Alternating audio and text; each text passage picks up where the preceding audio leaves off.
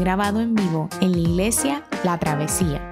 Nos alegra que puedas utilizar este recurso y esperamos que sea de bendición. Queremos que sepas que nuestra más profunda convicción que no importando cuán útil sea esta grabación, nunca podrá sustituir la experiencia de pertenecer a una iglesia local. Sería un placer tenerte junto a nosotros en la travesía, pero de no poder ser así, nos gustaría ayudarte a encontrar una congregación donde puedas pertenecer y servir.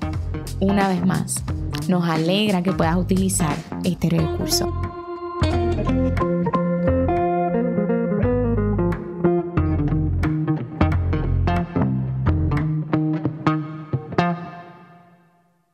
Buenas y muy buenos días a todos. Ah, es un privilegio poder estar aquí y compartir la palabra del Señor. Mi nombre es Juan José Coto. Yo este, soy el pastor plantador de Iglesia Comunión, que es la iglesia que la travesía junto a Trinity Church en esfuerzos están plantando en la ciudad de Caguas. Así que venir hoy es un gran privilegio, primero. Segundo, pues me llena de, de emociones. Este, si hay algo bueno en mi predicación, primero se lo agradezco a Dios y luego al hombre que estaba aquí ahorita, a Ronnie. Este, si hay algo malo, es que él me lo corrigió muchas veces y no quise aprenderlo. Y eso va a pasar lo más probable hoy. Este, Ronnie, gracias. Gracias por tu. Agradezco a Dios por tu vida, por tu familia. Y mi familia está sumamente agradecida por, por la gracia de Dios contigo y con los tuyos. Gracias. Oh, yo usualmente no lloro, así que vamos a mantener la firmeza. El pasaje que tenemos por delante es sumamente interesante. Estamos en una serie de sermones que se titula El reino al revés. Y el pasaje que tenemos hoy es el rico y Lázaro. Darle un pasaje como este a una persona que militó casi toda su vida en el pentecostalismo es interesante. Este, hay unas imágenes ahí muy fuertes que recuerdan muchas predicaciones. Pero vamos a estar explorando un poco esta, esta, esta parábola de Jesús. Ahora, mientras la leía recordaba una experiencia que tuve visitando el privilegio de visitar Europa este, en las celebraciones de la Reforma Protestante y en la, en la capilla de Berna en Suiza. Cuando tú entras a esta gran capilla, producto del ministerio de Ulrich Zwingli, este, el gran reformador suizo, después de Calvin, este gran reformador nativo de Suiza, de Berna. Este, esta iglesia que en el medievo era católica y que cuando la reforma protestante comienza a expandirse, toma control de la iglesia, saca todas las imágenes. Una de las cosas interesantes es que mantuvieron una especie de vitrales este, pintados con algo que en el folclore del medievo era normal. Se llamaba la danza de la muerte o la danza macabra. Esto se llevaba inclusive en espacios de, teatro al aire libre. ¿Y cuál era la intención de la danza de la muerte o la danza macabra? La intencionalidad, porque es, importante. Los reformadores sacaron muchas cosas en el conflicto iconoclástico, sacaron muchas imágenes porque entendían el, fundamento bíblico de que no te harás imágenes de nada que esté en los cielos y en la tierra. Sin embargo, vitrales como estos los mantuvieron. Cuando uno le preguntaba a alguno de los turistas o a los guías de turistas que estaban allí, la explicación era genial. Y es que literalmente ellos entendían que estos vitrales eran casi un aviso de Dios contra aquellos que no tomaban en serio el fundamento de la escritura y sobre todo era una denuncia de que en la muerte tanto ricos como pobres enfrentan lo mismo. Y era casi apuntar a que el gran nivelador de la sociedad es la muerte. Era casi gritar y decirle a la gente, las personas no nacen igual. Algunos nacen en pobreza, otros nacen llenos de oportunidades en riqueza. Este, no nacen igual, no viven de la misma manera, pero en el final ambos enfrentan la muerte, tanto ricos como pobres. Es interesante porque cuando entras a la catedral de Berna en Suiza, suben las escaleras, abren la puerta de la iglesia y mientras estás entrando, antes de mirar los, los asientos, lo que vas a observar son estos grandes vitrales. Te va a llamar la atención. Si estás en el medievo, lo más probable la gran mayoría de indigentes, los mendigos de la sociedad, aprovechaban las escaleras de la iglesia porque la clase alta, la aristocracia, se reunía en estas grandes catedrales, así que de allí pudieran pedir algo de limosna para poder alimentarse. Así que las escaleras estarían la gran mayoría de los mendigos de la ciudad, estaría subiendo la aristocracia, abrirían las puertas, entrarían en la iglesia y lo primero que mirarían serían los vitrales de la danza de la muerte, que en cada uno de ellos hay una representación de la muerte como un esqueleto bailando con aristócratas. Allí no hay campesinos, allí no está el clero pobre, esencialmente son personas de la clase alta danzando con la muerte. La idea no era pensar única y exclusivamente en la muerte. La idea era hacer reflexionar a la gente sobre la vida que estaban viviendo. Ese vitral no tenía que ver con asustar a la gente para que pensaran en la vida después de la muerte, sino procurar un cambio de cómo ellos estaban viviendo la vida. Este texto que tenemos, su objetivo principal no es hacer una exposición sobre la vida después de la muerte. El objetivo de esta parábola, de Jesús a través de ella, es cambiar la vida de sus oyentes. Lo que ellos están escuchando, lo que ellos están pensando y lo que ellos están analizando. Es casi proyectar la misma imagen de la danza de la muerte, lo único que con una majestuosidad literaria como solo Jesús sabía hacerlo por medio de las parábolas. Mire esto, mi sermón hoy va a estar esencialmente dividido en tres partes, en tres partes. Lo primero es que voy a hablar de tres personas. Lo segundo es que voy a hablar de dos actitudes. Y tercero, voy a hablar de un mensaje. De nuevo, hoy voy a hablar de tres personas, dos actitudes y un mensaje. Tres personas, dos actitudes y un mensaje. Comencemos con las tres personas. Lo primero que aparece en la escena, en el primer versículo, el versículo 19, es interesante. Nos presenta el primer personaje. Había un hombre rico que vestía lujosamente. Que vestía lujosamente y daba espléndidos banquetes todos los días. Lo primero que nos va a decir Jesús a través de esta parábola es que nos presenta el primer personaje. Y este hombre es rico. Pero no solamente rico, es obscenamente rico. Si voy a utilizar esa expresión como adjetivo, es obscenamente rico. Les voy a explicar. La nueva versión internacional coloca ahí que él vestía lujosamente, pero la fuerza del griego es que vestía de púrpura. Y la idea de vestir de púrpura era bastante ostentoso. Es más, les cuento, en la Roma del primer siglo, tú no podías vestirte completamente de púrpura. Porque si tú te vestías completamente de púrpura, podías ser acusado de traición. ¿Saben por qué? Porque el único que se viste completamente de púrpura es el emperador. Nadie se viste así. Porque automáticamente estás ya haciendo toda una extensión de poder político. Este hombre se viste de púrpura. Su poder económico lo hace pensar que tiene poder político, que tiene poder de influencia, no necesita nada. Ahora lo próximo que pasa es a decirnos que su riqueza es tal que todos los días hace inmensos banquetes para la gente. Viste como si fuera un emperador en la Roma del primer siglo.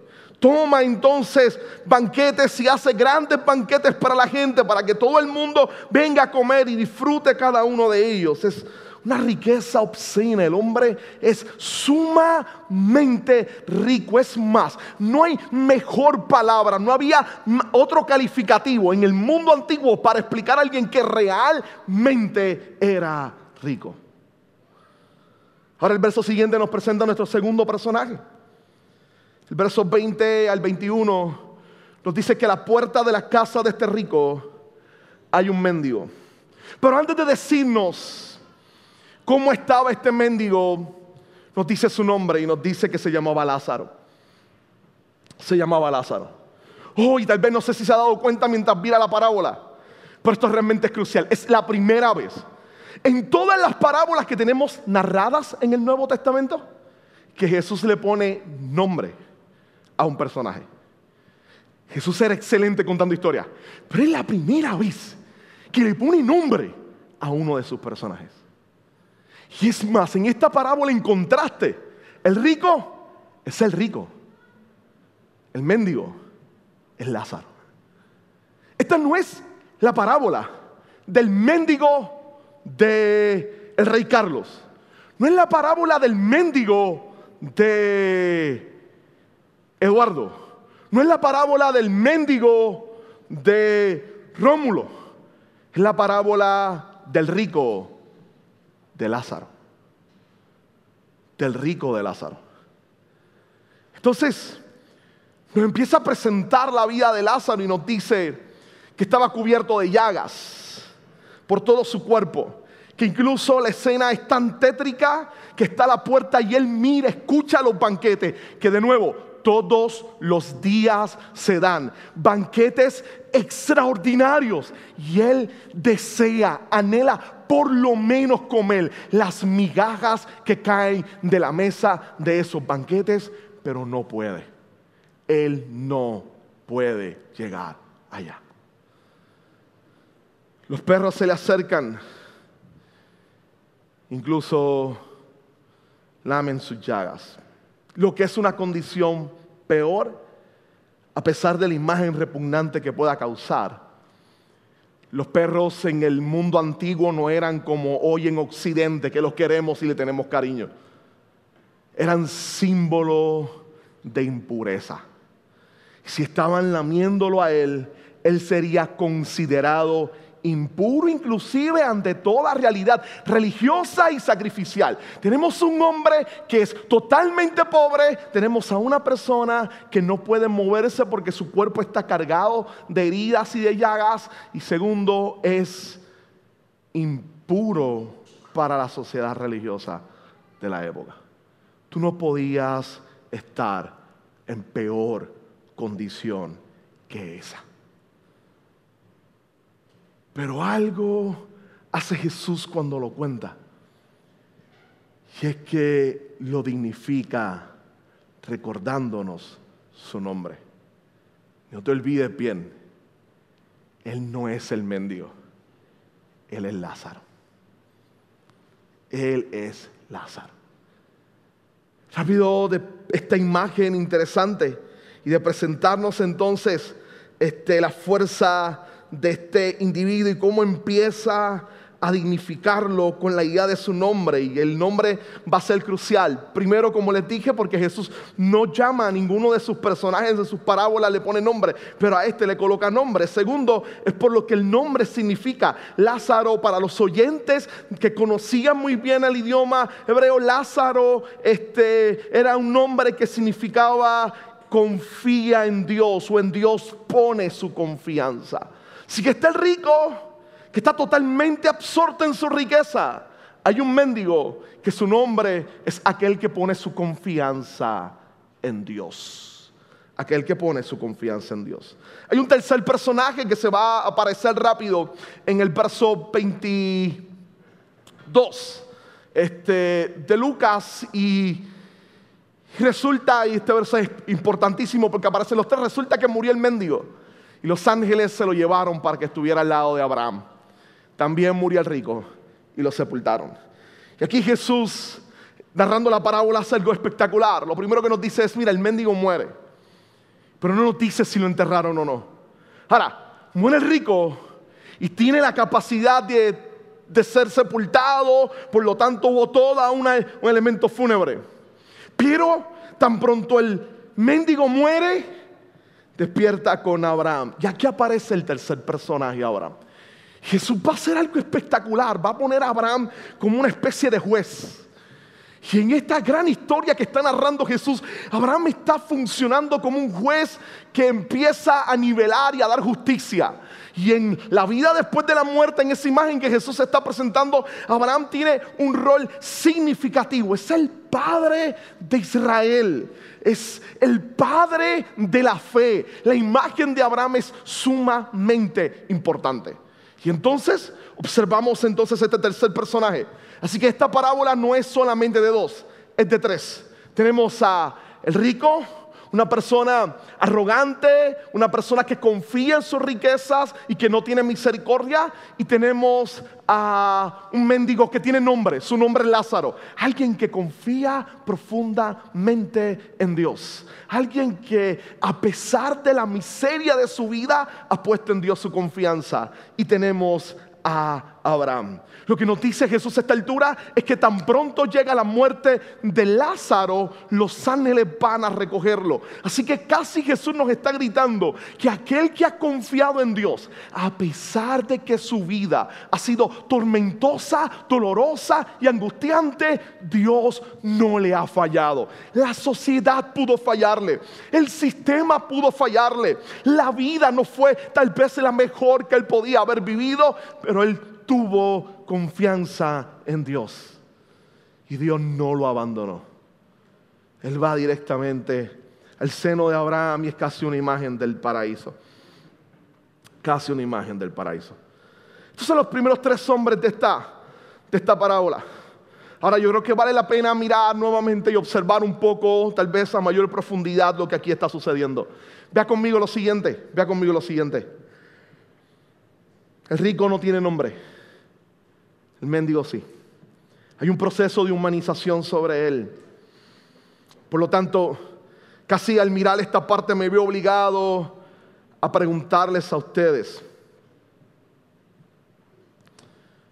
¿Conocen en su vida a los Lázaros que se le acercan? ¿Pueden identificar los Lázaros? ¿Te acuerdas de su rostro?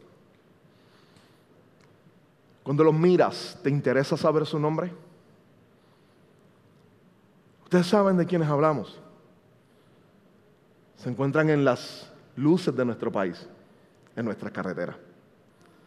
Se encuentran en los estacionamientos de los restaurantes, tanto los de comida rápida como los de mediana y alta gama. Se encuentran en las afueras de los centros comerciales Aquellos que cuando llegas y están adentro del restaurante, aunque sea comida rápida, sienten la incomodidad. Y cuando el trabajador o el gerente los saca sin que nadie se dé cuenta, hay un sentido de alegría dentro de ti. ¿Conoces a los Lázaro? ¿Le has preguntado su nombre? Es más, en el 2020 se hizo un estudio Varios senadores, como Puerto Rico no tiene casi problema, decidieron hacer un estudio de cuántos deambulantes habían en Puerto Rico y decidieron que en el estudio que más de 10 mil o aproximadamente 10 mil de los deambulantes en Puerto Rico vivían en San Juan. Estudios de la Universidad de Puerto Rico, estudiantes de trabajador social que han trabajado con esas poblaciones, apuntan que la gran mayoría de ellos ni tan siquiera son de San Juan. Sus alcaldes los montaban en guaguas y los llevaban hasta San Juan y los dejaban. Para que no se viera feo el municipio y no perdieran votos, principalmente en tiempo electoral. Los senadores de nuestro país estaban haciendo una resolución y la resolución era interesante. ¿Cómo resolver el problema de los deambulantes humanamente? Con dignidad. ¿Tú los conoces? Tal vez tú y yo los hemos despersonificado, violado su dignidad. No nos han interesado su nombre. Recuerdo un amigo que me decía, me discutía, el COVID es una patraña, me decía. yo, está bien, puedes pensarlo, no hay problema. Dice, ¿no te has dado cuenta que los deambulantes siguen ahí y ninguno se ha muerto? Esa incapacidad de sentir afecto por la miseria de alguien. Es más, tal vez lo sabes. Estás ahí, lo ves y escuchas las voces alrededor tuya diciendo, tú ves, eso pasa por estar con malas amistades. Tan joven y tan fuerte porque no trabaja. De seguro no le hizo caso a sus padres. Está ahí porque se lo merece. Es más, no le voy a darle ni tan siquiera una peseta porque yo sé que lo va a usar para droga. Yo sé que eso hemos vivido de vez en cuando, tú y yo. Este sermón me golpeaba porque en un momento en mi vida yo trabajé con comunidades como esta y recuerdo hace dos años atrás decirle a mi nena, mira, tú lo ves, cuando me preguntó por qué está ahí, yo le dije, de seguro empezó a usar droga y ese es el problema usar droga. Sí, sí, sí, sí. Lo que estoy diciendo no es con el dedo señalando. Yo estoy metido en este problema. Hasta más no poder. También. Ahora, la segunda parte que quiero presentarle, la segunda parte de esta parábola. Hay dos actitudes. Dos actitudes. Una de las cosas que me llama la atención sobre los vitrales que le presenté al principio, la danza de la muerte, en la iglesia protestante o la iglesia reformada de Suiza, es que proyectan solamente personas, como les decía, de la clase aristocrática. No, no, no va a haber gente del clero pobre, no vas a observar campesinos o campesinas, hay solo personas de la nobleza. Y es casi una señal a las personas que llegan de recuerda tu vida, recuerda cómo la estás viviendo, Recuerda que los placeres que estás teniendo es una pequeña parte en comparación con la eternidad. Recuérdalo y lo que estaba buscando era que ellos obviaran, sacaran lo que está en su corazón. Tú, tú subías las escaleras de la catedral, entrabas, veías los vitrales sabiendo que antes habías visto personas con necesidad y te acuerdas que si hay algo que comparten ellos y tú, es que la muerte va a llegar a sus días algún día. La muerte llegó a Lázaro y le llegó a el rico. Pero aunque ambos murieron, la vida después de la muerte de ellos es radicalmente diferente. Y por eso es que esta serie se llama El reino al revés. Porque es que en el reino de Dios, lo que nos está diciendo Jesús, los valores se invierten. Y ahora vas a tener al rico sufriendo y al pobre en el seno de Abraham en el paraíso. El rico está sufriendo mientras que Lázaro está en el seno de Abraham disfrutando del paraíso. Ahora bien, no quiero que me malinterprete. Si por lo que estoy diciendo tu lectura hasta el momento es decir, el predicador está diciendo que por ser pobre simplemente ya automáticamente va a ganarse el paraíso y que el problema es que los ricos van a llegar a la condenación. No es lo que estoy diciendo. Por eso estaba apuntando al nombre de Lázaro. Pero lo vamos a ver en las actitudes. Y esto es lo genial. Déjenme volverlo a repetir. Esto es lo genial de la forma en cómo Jesús contaba sus historias. Miren lo que Jesús hace. Para aquellos que tengan problema con esto y se sientan incómodos con la parábola, Jesús nos presenta el corazón del hombre rico. Nos presenta el corazón del hombre rico. Y lo que hace es que va a colocar al hombre rico para que hable mientras Lázaro no dice una sola palabra. Esas son las dos actitudes. La primera es Lázaro. Lázaro no dice nada. Ni una sola vez. Nada. Absolutamente nada. Ni cuando estaba en vida, ni después de la muerte. Lázaro no le está restregando en la cara al rico, mira dónde yo estoy ahora y mira dónde tú estás ahora. ¿Ah? Ahora dale, ¿quién se ríe al último? El que ríe al último ríe mejor. ¿Quién está mejor ahora? No, no, Lázaro no dice absolutamente nada. Hay un silencio en su vida y es un silencio de confianza. Es el mismo silencio que tenía en vida a pesar de su sufrimiento. Pero él es Lázaro. Su nombre significa aquel que confía en Dios. Pero el que está constantemente hablando en esta escena, no, Lázaro confía, él no habla. Él está silencioso. Pero el que va a hablar es el rico y va a mostrar toda su arrogancia. Y nos va a mostrar verdaderamente por qué está en ese lugar. Déjeme ponerle en una tabla con alguno de los versos. Él le hace dos peticiones principales a Abraham.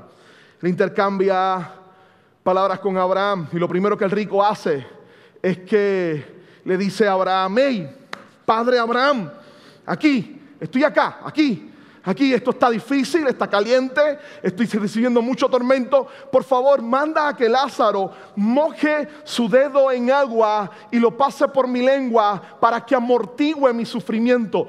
Déjeme detenerme aquí, todo el mundo escuche esto. Escuche bien esto. Escuche bien esto. El rico sí sabía que Lázaro estaba allí. Es más, sí sabía su nombre sabía cómo se llamaba y sabía dónde estaba. Y nunca mostró misericordia.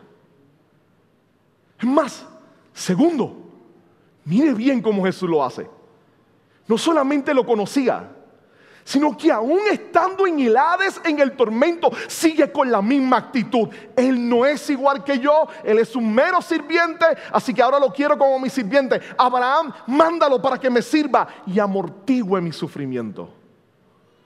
Casi como que le pide, dale, quiero que me sirva a mí. Abraham le responde y le dice, en pocas palabras, luego de la muerte, no hay reverso. Hay una gran separación entre ellos y ustedes. Ustedes no pasan para acá, Él no pasa para allá. Después de la muerte el destino está echado, la suerte está echada, la cosa se invirtió. Pero Él como quiera no entiende, aún en medio de su sufrimiento no entiende, y va y le dice a Abraham, Padre Abraham, envía a Lázaro de nuevo, como mi sirviente, envía a Lázaro yo tengo en la casa de mi padre, tengo varios hermanos. Envíalo para que ellos no caigan en este lugar.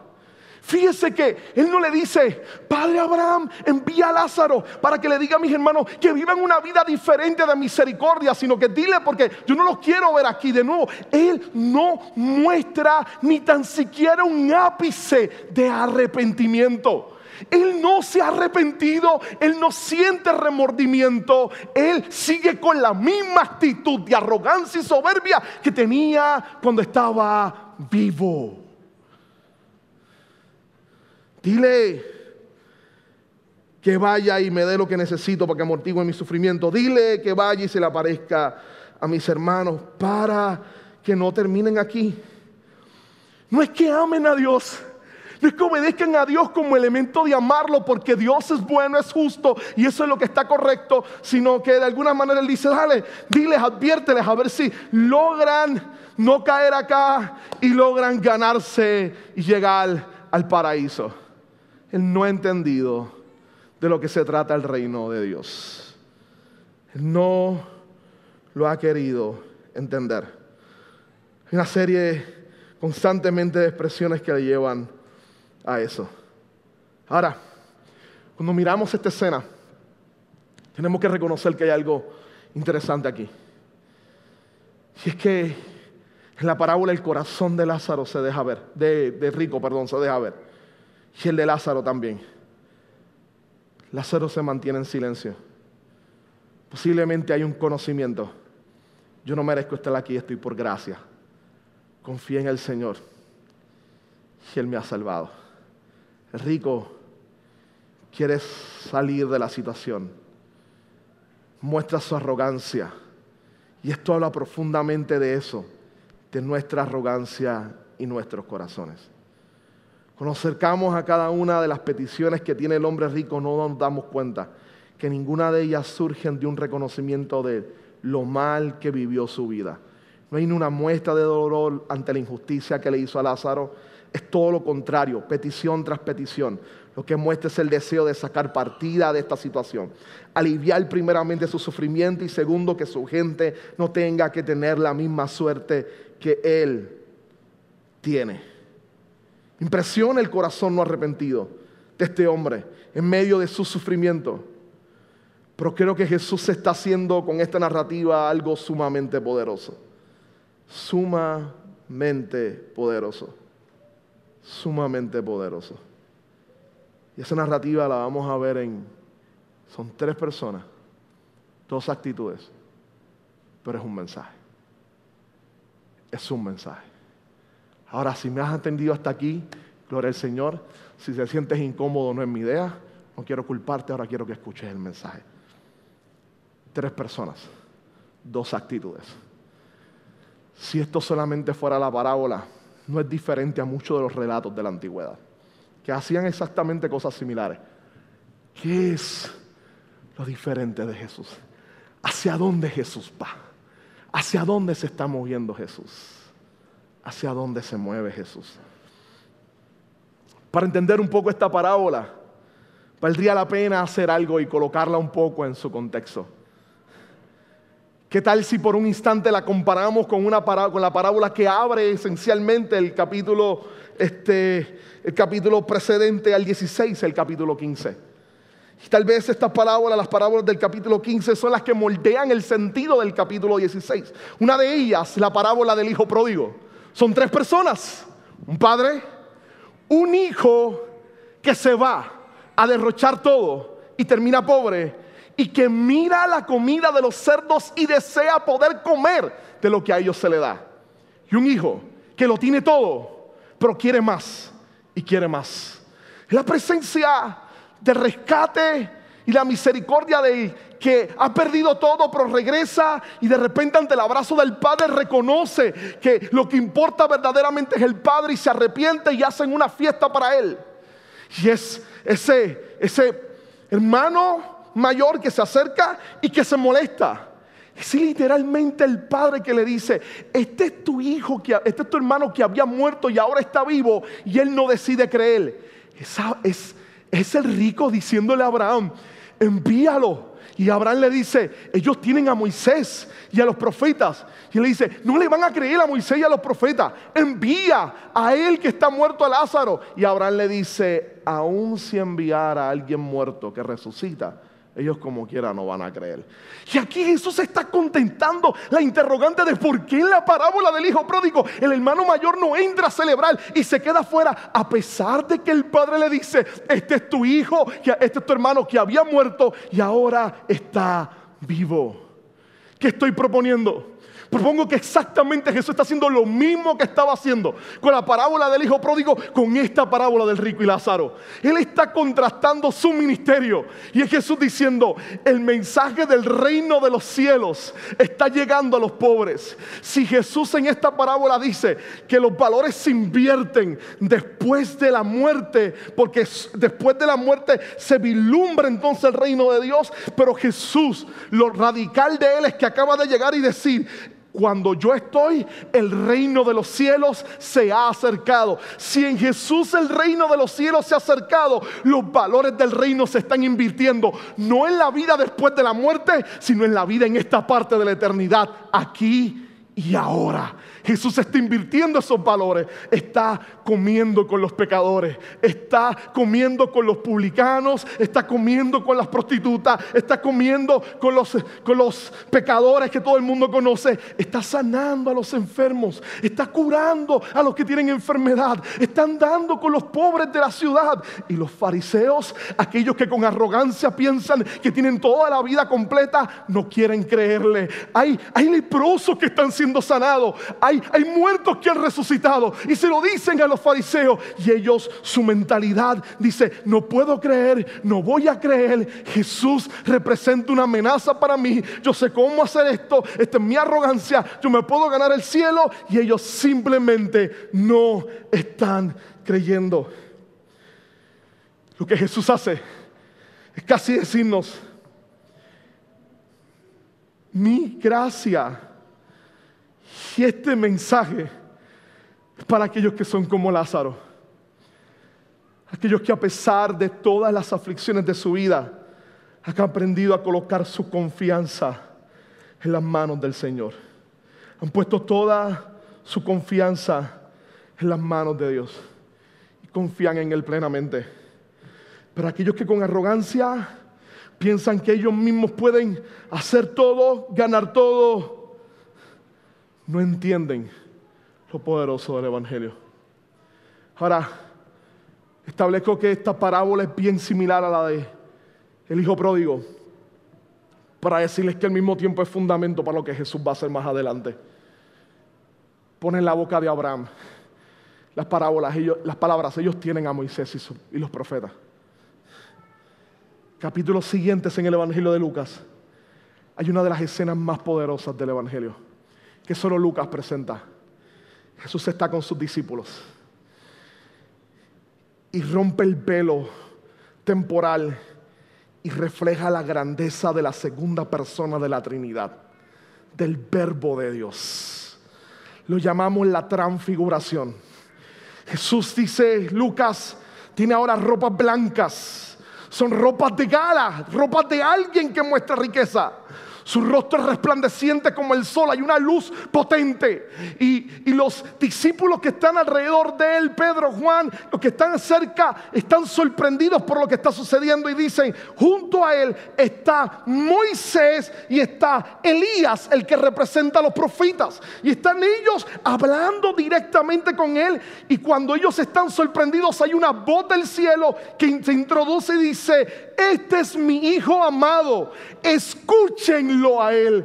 Casi es como si Jesús estuviese ya anticipando esa expresión de Abraham. ¿Sabes? Ellos tienen a Moisés y a los profetas. ¿Y de quién habla Moisés y los profetas? Hablan del Hijo de Dios que se encarnó. Hablan de aquel que vino a la tierra. Hablan de aquel que decidió predicarle el evangelio del reino a los que se sentían miserables por sus pecados, aquellos que están fracturados y golpeados, aquellos que saben que hay maldad en su corazón, aquellos que han reconocido que sus acciones son miserables, que merecen la muerte, pero ahí llega la gracia del Señor del reino que invierte los valores y le dice a ustedes, a ustedes que han entendido esto, a ustedes, para ustedes es el reino de Dios, mientras que aquellos que con arrogancia piensan que se merecen todo en la vida porque su perfección moral los acompaña, porque su religiosidad los acompaña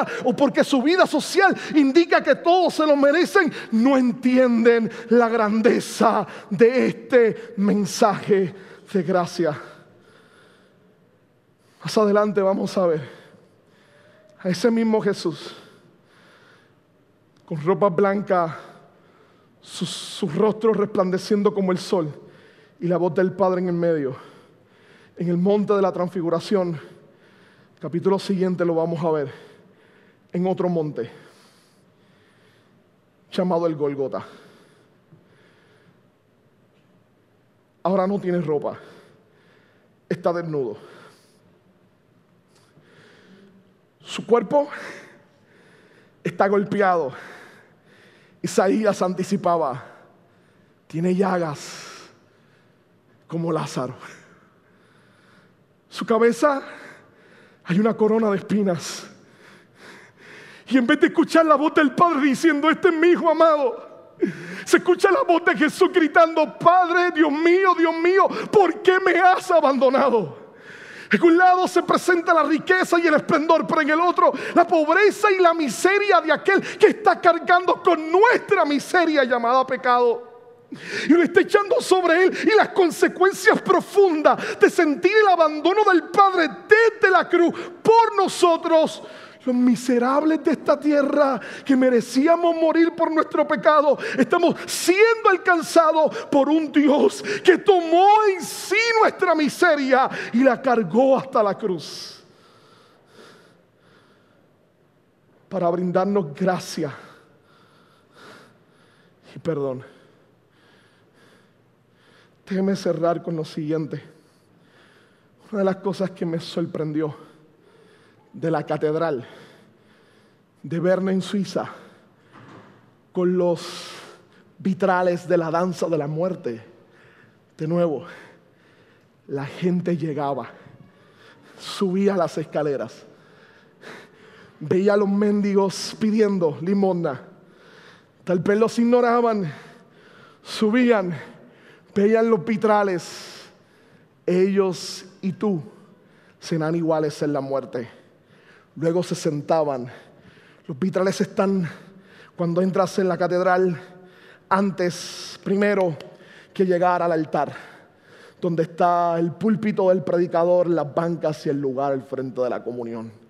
Ves eso, te sientas y escuchas el Evangelio. Y cuando escuchas el Evangelio, pasas al banquete de Dios y te dicen que aquel que es rico te invita a ti pobre a su banquete. Y que hay un banquete exuberante para ti llamado su comunión y su cena. Y entonces te la brinda y te la da y te sientas. Y cuando sales del servicio, escuchando la palabra de que eres pecador, pero de que ese Dios de riquezas incomparables se hizo pobre y murió por nosotros en la cruz, pero que te invita ahora a su gran banquete, tú siendo inmerecedor, por gracia te acercas al banquete, te levantas, miras nuevamente el vitral de la danza de la muerte, sales y ahora tienes a los Lázaros en las escaleras todavía, esperando tu misericordia. Esa imagen de hace años atrás, de hace años atrás, en esta catedral en Suiza, me hizo entender la lógica final que quiero darle a este sermón. Son tres personas, dos actitudes, un mensaje. Pero cuando comprendemos el mensaje del Evangelio, la narrativa lógica se invierte. Está el último slide. Es un mensaje. Es el mensaje del Evangelio. De aquel que se entregó por nosotros y que nos invita a su banquete. Y que entonces procura cambiar la actitud de tu corazón. No la actitud de alguien arrogante como el rico. La actitud de alguien que se entiende pecador en miseria como Lázaro. Y corre a los pies de el Salvador reconociendo la necesidad de salvación. Y ahora cuando sale, recuerda que no es Lázaro, pero que se va a encontrar, que no es el rico, pero que se va a encontrar con varios Lázaros en la vida. Pero aquel que ha escuchado el mensaje y la actitud de su corazón ha cambiado, puede dar por gracia lo que por gracia ha recibido y bendecir a los Lázaros de esta vida, cargados de miseria y dolor, porque se entiende a sí mismo como alguien que su miseria ha sido tratada por la gracia del Evangelio de nuestro Señor. Jesucristo. Señor, gracias por tu palabra. Gracias por este momento de entender nuestra vida, nuestros corazones y nuestro pecado. Gracias porque hay mucho del rico en nosotros, aunque nuestras vidas son más cercanas a Lázaro. Gracias por ser aquel que se entregó por nosotros y murió en la cruz por nuestros pecados. Ahora que nos invitas a tu banquete para disfrutarlo y celebrarlo, capacítanos para poder en esta semana tener compasión de los Lázaros que pongas a nuestro alrededor. Te lo pido en el nombre de Jesús. Amén, Señor. Amén.